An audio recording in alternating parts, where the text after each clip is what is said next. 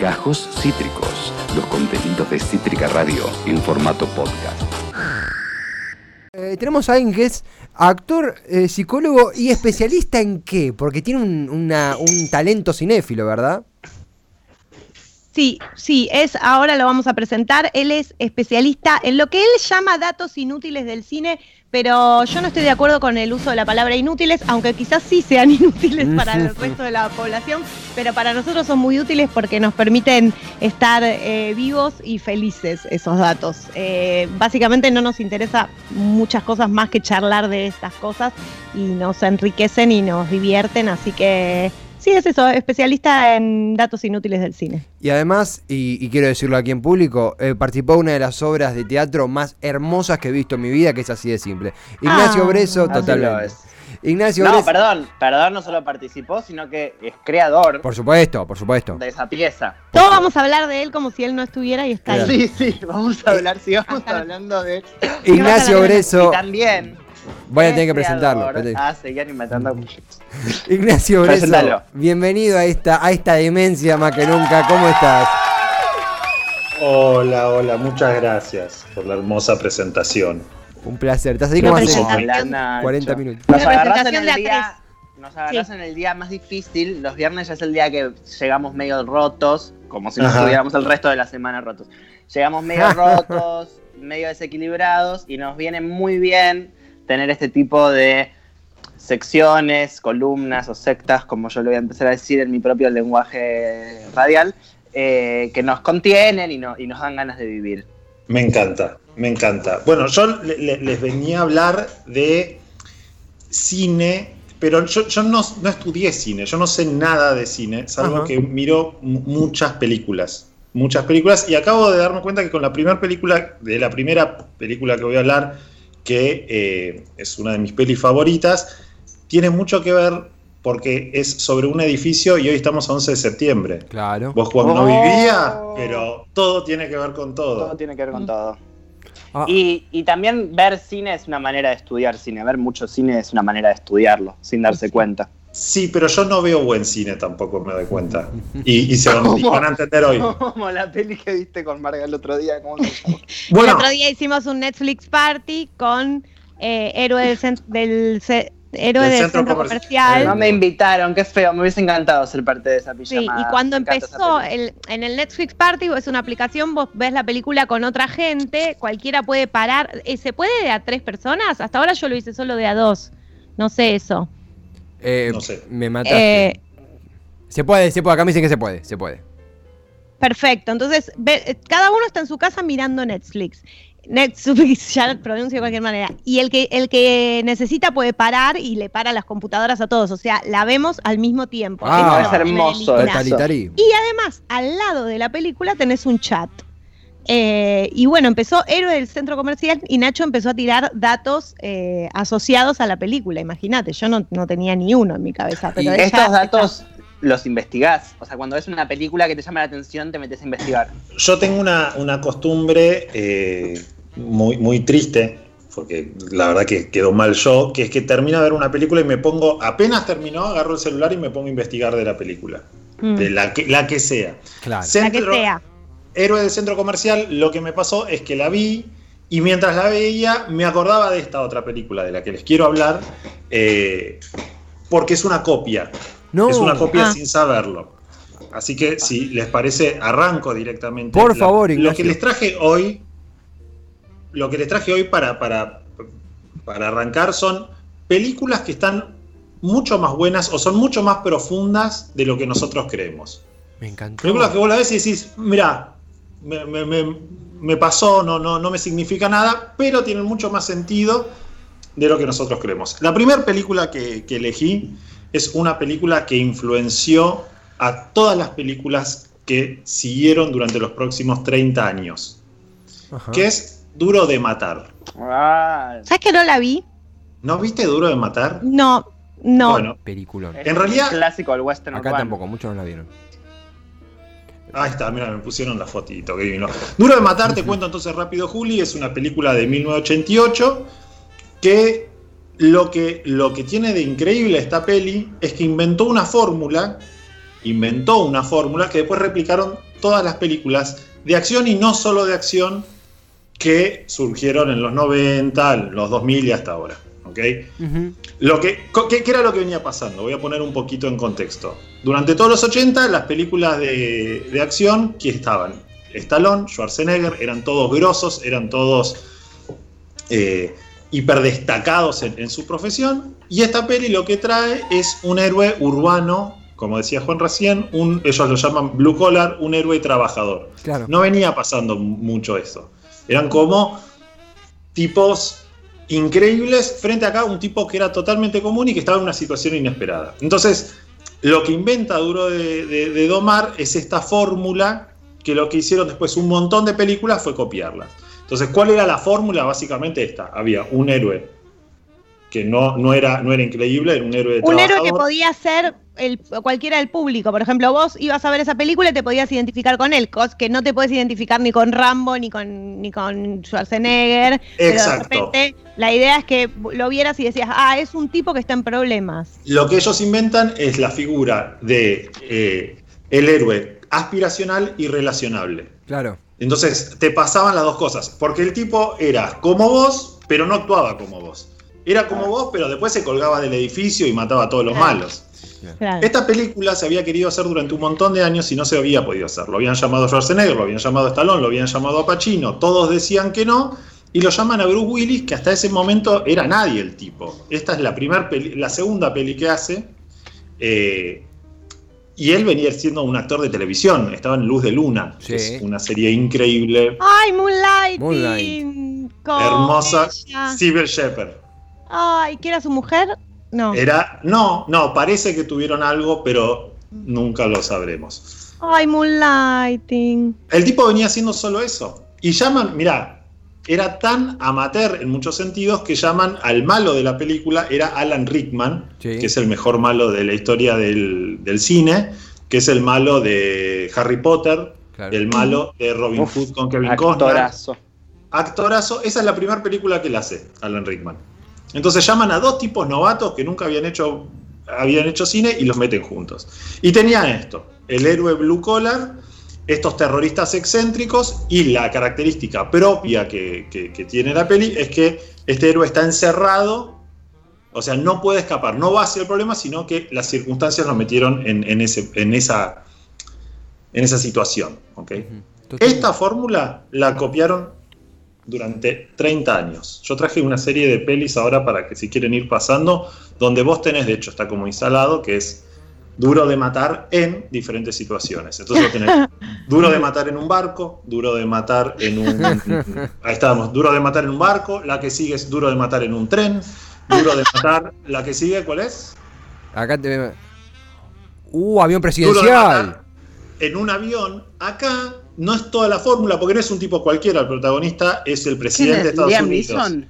Harrison Ford. Harrison Ford. Ah, Harrison, perdón, no veo nada, soy ciego. Eh, pero era un presidente que también era medio cualquiera, porque era un presidente muy, muy, muy relajado. Claro. No, no era un, un presidente. Nada, no, no, no, no era un, un tipo inalcanzable. Ignacio, Eh, eh, por ejemplo, sí. con avión presidencial, un tipo que moderado, pacifista y que de golpe eh, tiene un movimiento de kung fu y de golpe la situación lo lleva a tener que tirar un terrorista por Exacto. un avión y se va todo al cuerno, pero uno ve como esa pequeña evolución y dice, para, a ver, podría ser yo, podría ser alguien que conozca, pero no haríamos eso, no nos animaríamos. ¿Es algo así más o menos? Exactamente, es, es literalmente eso. Y otro factor que tienen es que casi siempre, en todas las pelis que vimos, y sobre todo en Duro de Matar, tienen un amigo afuera. Hay Ajá. alguien afuera que, es, que le sirve como interlocutor, porque el tipo está solo peleando contra los malos, y a los malos los van matando de a uno de formas medio extrambóticas. Claro. Van agarrando a los terroristas y a uno le hacen que se le caiga algo encima, al otro le meten un tiro, al otro le meten una patada kung fu, pero siempre lo van de a uno, no es uno contra todos. Eh, bueno, duro Sí, matar. hay- sí, hay, eh, es un héroe físico. Es un Como héroe que tiene, físico. tiene- tiene una cualidad de. de- Y tiene, y tiene humor que no tenía los Ay, otros. de eso quería hablar, de eso quería hablar, porque me tiraste este dato clave, que es de dónde venía Bruce Willis.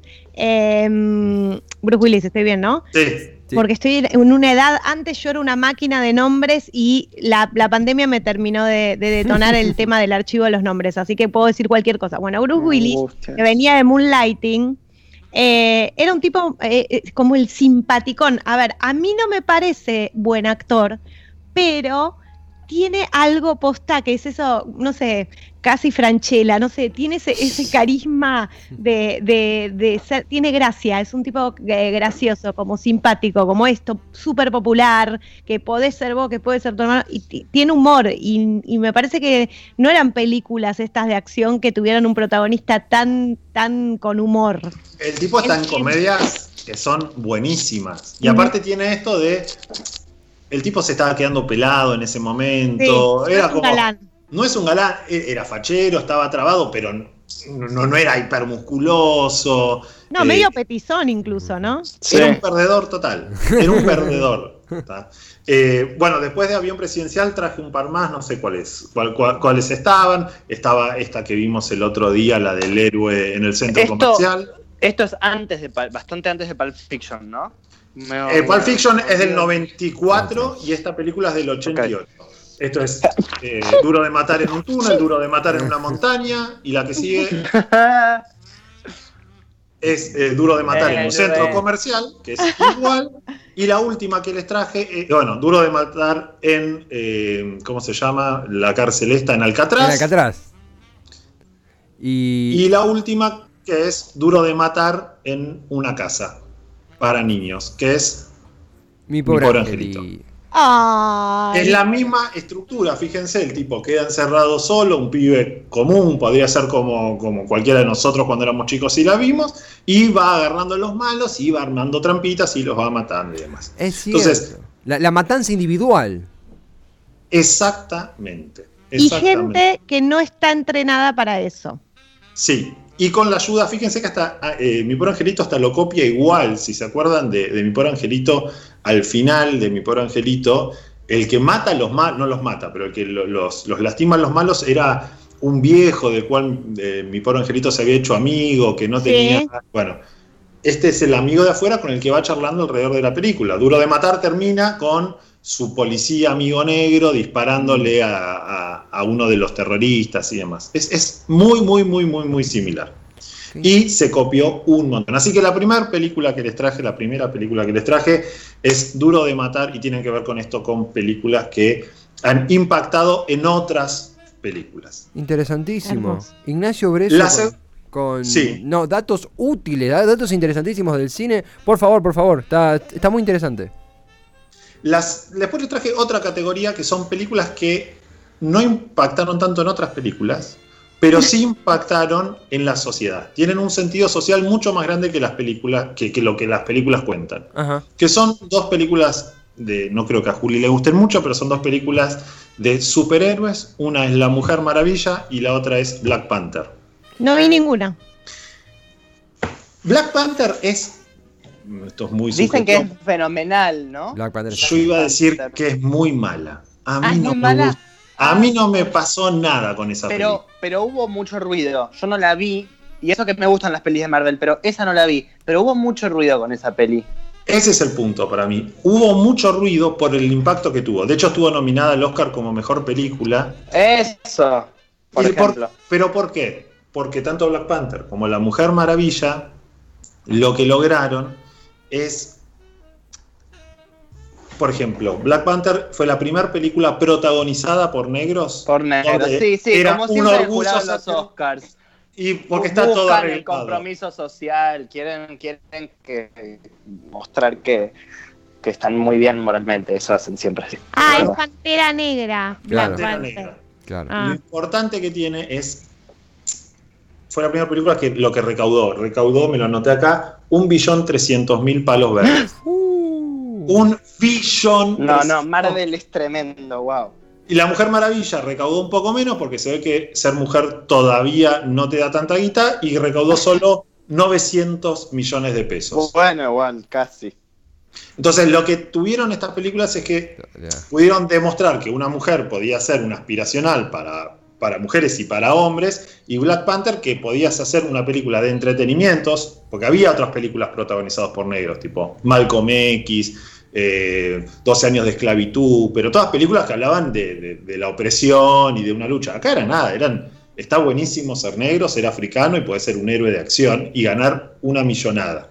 Entonces, estas dos películas fueron las únicas eh, o las que instauraron eso y por eso son importantes. Entonces yo traté de hacer un ejemplo, dije, bueno, pensémoslo en Argentina, ¿qué película hay que haya representado una minoría y haya logrado cosas importantes en nuestra industria o en, en- en lo que somos nosotros? Y la única película que se me ocurrió es la siguiente, que es Elsa y Fred. Elsa y Fred es nuestra pantera negra. ¿Por qué? Porque es una historia de amor de dos viejos. A nadie le importa el amor entre viejos. De hecho, hay una anécdota que contaba. Solo, solo a mí que soy fan de la China Zorrilla, pero soy una minoría minorísima. Mira, Juan, yo creo que podemos charlar mucho. Yo tengo una carta de China Zorrilla. Uh, Yo Pará, tengo yo una tengo- carta. Y yo tengo una foto en la puerta del Teatro Ópera eh, donde ella me está felicitando casi personalmente eh, por el espectáculo y yo temblaba. Amo que nos una esto. Una carta Nos una- Yo cuando, cuando yo era muy chico, eh, China Zorrilla tenía un programa de televisión que se llamaba Noches Chinas. Era No, un bueno, esto no lo sabía, me parece hermoso. tenía, era ella, un helecho, un fondo negro, sentado en un escritorio contando anécdotas de su vida. Hermoso. Para mí era el mejor programa del mundo. Excelente, lo voy a buscar. La fui a ver al teatro en su versión, en Pinamar, su versión teatral de Noches Chinas, que era exactamente lo mismo, pero ella arriba de un escenario.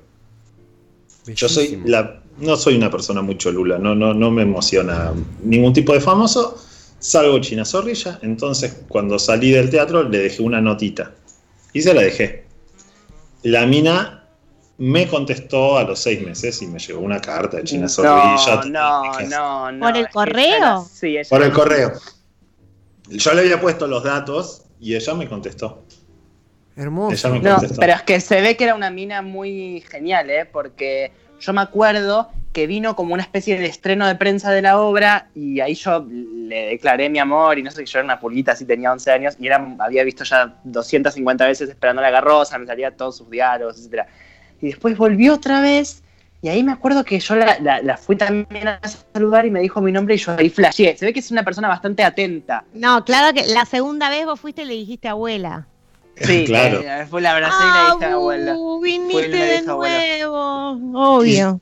Yo después me me- encanta que somos fans. me Y después lloré mucho cuando se murió, la pasé muy mal. Ah. Obvio. Yo después me reencontré con ella. Yo estaba haciendo una obra con Betiana Bloom. Yo hacía del hijo de Betiana. bueno, amo. Viene a vernos China Zorrilla. Yo tenía tipo dos líneas. Viene a vernos China Zorrilla. Camarín, China Zorrilla, Betiana Bloom. Esperando la carroza en el camarín. Ella se relavió. Tipo, Y yo no estaba. un texto ahí a ver si Ah. picaban. Obvio, no les causó ninguna gracia. Se ve que estaban hinchadas la boca. La pelota llena. Todo el mundo le hacía los chistes, yo hago ravioles, ella hace ravioles, me cagó el pájaro, todos. No, nada, no le gustó una mierda y dije, bueno, gracias China, gracias Betiana. Hermoso. Y me fui a la mierda. Eh, y, y- y retomando, Elsa y Fred, sí, porque dijiste eh, eh, anécdotas hermosas y, y quedó ahí picando Elsa y Fred como la Black Panther argentina. Eh, ¿cómo, cómo, cómo- cómo sería eso? porque yo creo que es la única película que re- representando una minoría tuvo una trascendencia más grande. Digamos, a nadie, en general, la- las historias de, de gente mayor no garpan, no le importa mucho a la gente, no, no, no venden mucho. Sí. Elsa y Fred es una de las pocas películas argentinas que tiene una remake eh, en Hollywood. La pudieron vender afuera y ganó, ganó plata. De hecho, la remake está ahí, la, la foto de Elsa y Fred. ¿Quién con- la dirige la versión argentina del Seyfried? Ay, este director que a mí no Yo me gusta digo, nada. eh, no me va a llamar nunca ahora. Y bueno, La, la- Eh, Marcos Carnevale. el, el que hizo la película con Franchella Carnevale. Marcos Carnevale. Carnevale. Ah, Carnevale. No me gusta a mí tampoco. Que no Eh. me llame. Es un tipo como. Les sobra. Bueno, No. no, no quiero hablar mal de la gente. Estaba, bueno, la versión. De, con Shirley MacLaine y Christopher Plummer. Christopher Plummer, que es muy grosso. Sabemos quién es Christopher Plummer. Capitán with the Trapp. Sound of Music. The Hills Are Exacto. Alive with the Sound of Music. El protagonista de la novicia rebelde. O sea, muy, muy grosso. Y Shirley Total. MacLaine haciendo de China Zorrilla. Así que para mí, nuestra versión de Pantera Che, me encanta, me encanta la idea de Shirley MacLaine haciendo de China zorrilla. hace de China, hace como muestran la grabación de Esperando la carroza y Shirley MacLaine hace de China zorrilla. Es que, es que sí.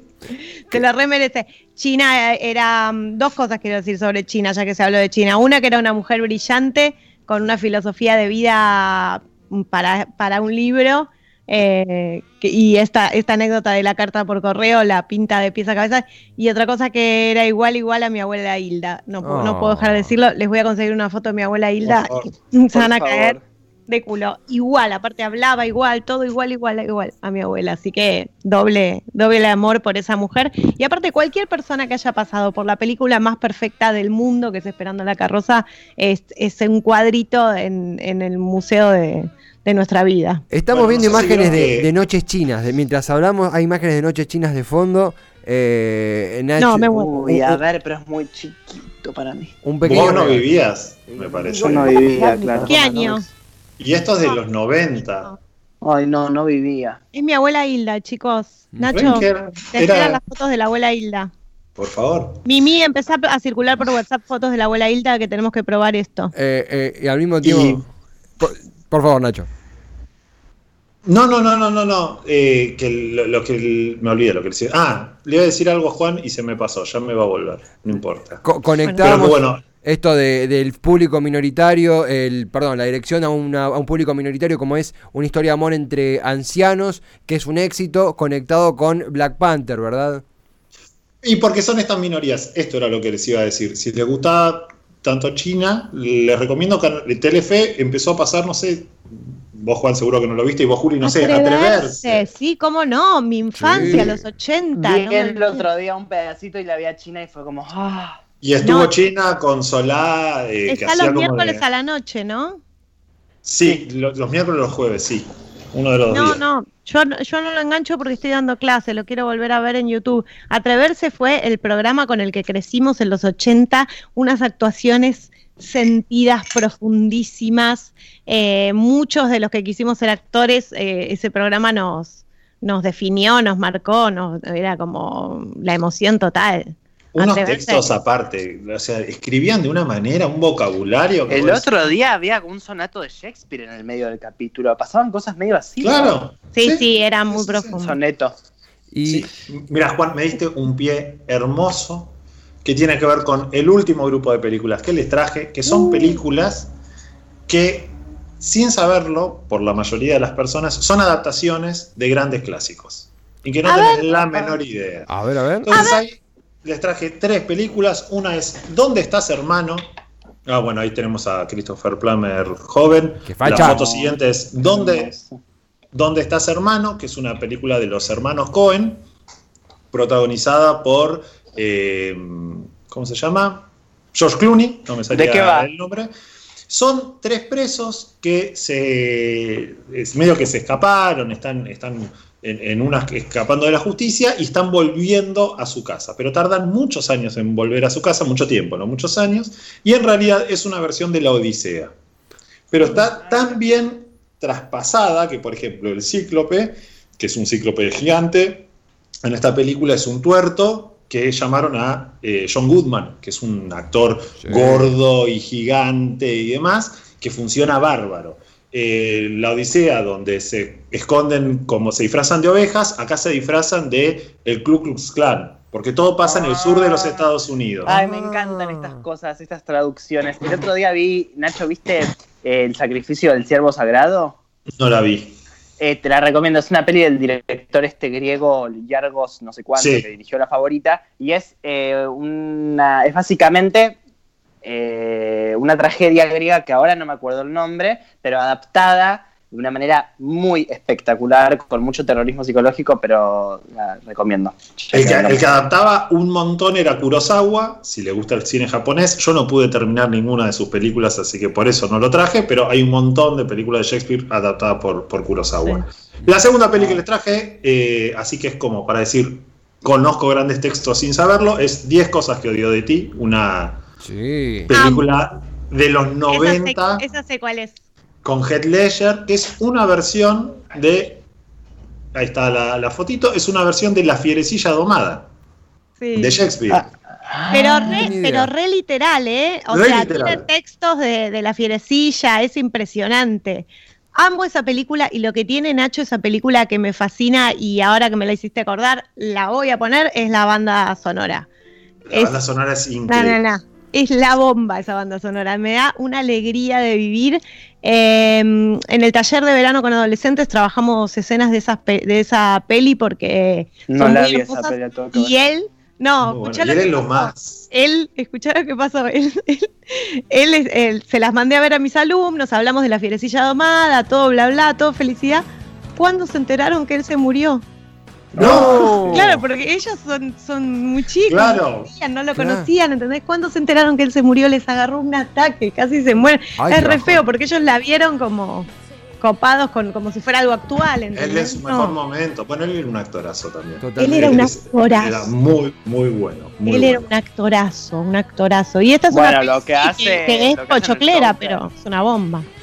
Sí. En- sí, es cuando es pochoclera, pero eh, creo, no la vi, que toca fibras también medio sensibles. Yo me acuerdo de esto porque en el verano me puse a verla con Palu y yo me quedé dormido, pero me desperté cuando terminó la peli y ella estaba llorando. No, Me sí, decía, sí, no entiendo cómo tierna. llega, no entiendo cómo llega a esto. Yo subestimé la película y estoy llorando y yo no entendía nada. Pero Ojo porque- con la música, ¿eh? Ojo con la música también. Tiene una banda que es la bomba. Y Y, porque está muy, muy bien escrita. Y, y Nacho, sé que nos Re. queda, para, para llegar perfecto a la que nos queda, eh, nos queda una, una bala en la recámara, ¿verdad? Sí, tengo, en real- sí, tengo una más para, para mostrarles y después les quería nombrar dos más. Una más es Ni Idea, película de los 90 con Alicia Sí. Silverstone. Que vos decís, ¿qué es Ni Idea? Ni Idea es una versión muy literal también de Emma, de Jane Austen. ¿En serio? Sí, así es. Jane Austen tiene muchas adaptaciones. eh, Ah, Clueless, ok. Clueless, Clueless. sí. ¿Vos la viste, Juan Clules? No, tampoco la vi. Ay, bueno, esa eh, pacto es la primera que venís a ver al sillón con Viole y con Mar. Eso. Es una grabado. Eh, es una película hermosa. Yo la adoro, divertida. Esta otra chiquita que se murió también. que nunca nadie supo cómo se murió.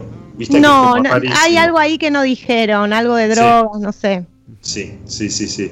Bueno, esa es una película de Jane Austen. La otra que es más conocida en realidad y por eso no la traje es El diario de Bridget Jones. Sí. Esa también es una versión. Amo. ¿De qué? Esa es, esa es una de orgullo y, prejuicio. Una, no sé cómo es la, la- la traducción exacta. Mira. Sí, sí, es una versión muy literal. De hecho, Mark Darcy es el mismo nombre, que es este actor inglés que es divino y que es re Mark bueno. Darcy, sí. no me, no me acuerdo su nombre, l- eh, lo llamaron porque había hecho la versión original en la BBC y dijeron, che, vamos a hacer una versión para Hollywood y lo llaman a él y ahí arranca su carrera. Así que ahí les traje estas tres Me están puteando, me están puteando por WhatsApp que no, que me matarían que no vi Clueless.